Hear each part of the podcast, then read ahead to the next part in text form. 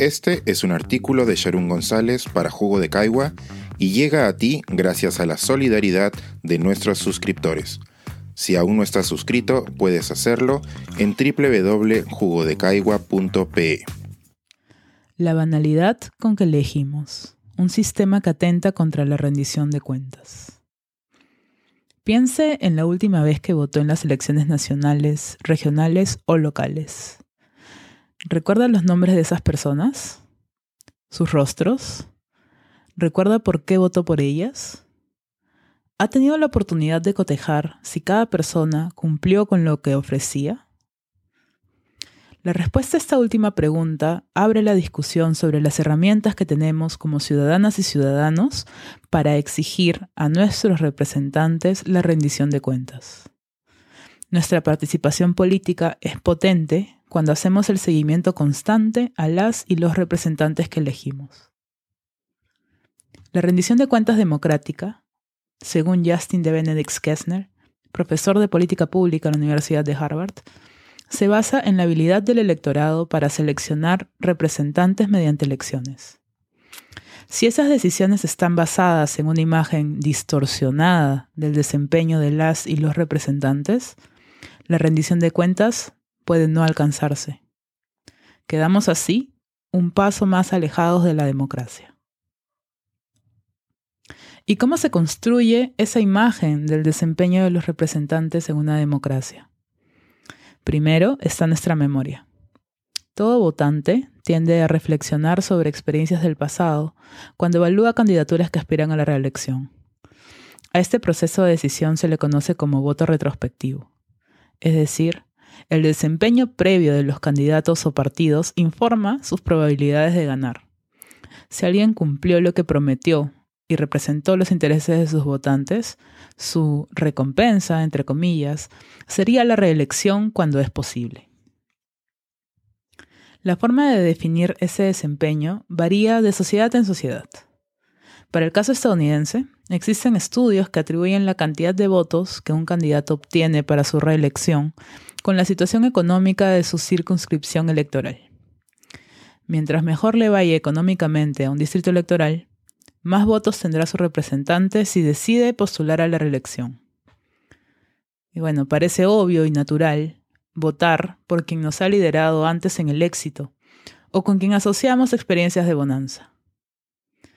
Cuando ese señor era presidente, el pan costaba 10 centavos. Pueden recordar algunas personas con nostalgia.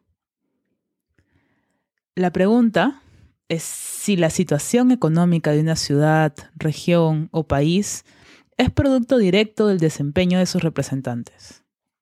Más de un factor contribuye a determinar el bienestar o malestar económico. A veces puede ser un golpe de suerte para los representantes políticos. Recordemos los famosos booms, como el del guano, el caucho, el petróleo y otros recursos naturales que tuvimos en nuestra historia. Quienes gobiernan en esos momentos de auge cumplen con estar en el momento indicado, en el lugar indicado. También puede suceder que el auge devenga de una buena administración. Incluso en este caso, el desempeño político es uno de varios factores que contribuyen a explicar la situación económica de una circunscripción electoral.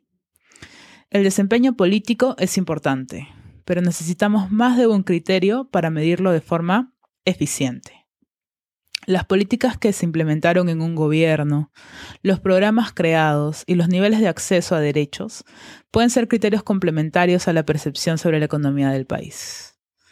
Con esto, pasamos de enfocarnos en quién es un candidato a qué hizo un candidato. Para este cambio de enfoque, es clave el acceso a la información. Tengamos en cuenta que hay candidaturas nuevas o puestos que no permiten reelección en el Perú. Entonces, además de nuestra memoria, juega un rol la información disponible sobre los planes de gobierno, las trayectorias profesionales y sus antecedentes judiciales. A veces, los medios de comunicación hacen el trabajo de ordenar y amplificar estos datos clave sobre las y los potenciales representantes. Otras veces, oscurecen la información y nos llevan de vuelta a enfocarnos en quién es un candidato. Volvamos entonces a la pregunta del comienzo.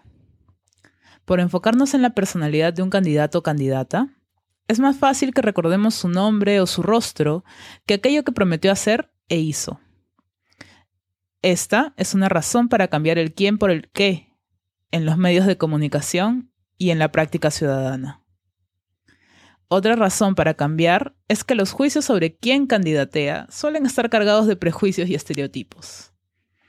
Es banal no elegir a alguien por no verse como un político, hablar con cierto acento o elegir por el atractivo físico. También es muestra del racismo, el clasismo, el sexismo, la homofobia y otros males sociales enraizados en el sistema. He discutido antes la pertinencia de descentralizar la representación como eje de la democracia. La realidad es que aún tenemos un sistema principalmente basado en las elecciones, sin intenciones de cambiar.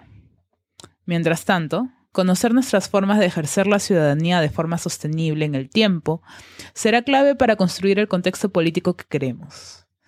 Pasar del foco en la personalidad al balance reflexivo basado en el desempeño es una opción de largo plazo. Este es un artículo de Sharon González para Jugo de Caigua y llega a ti gracias a la solidaridad de nuestros suscriptores.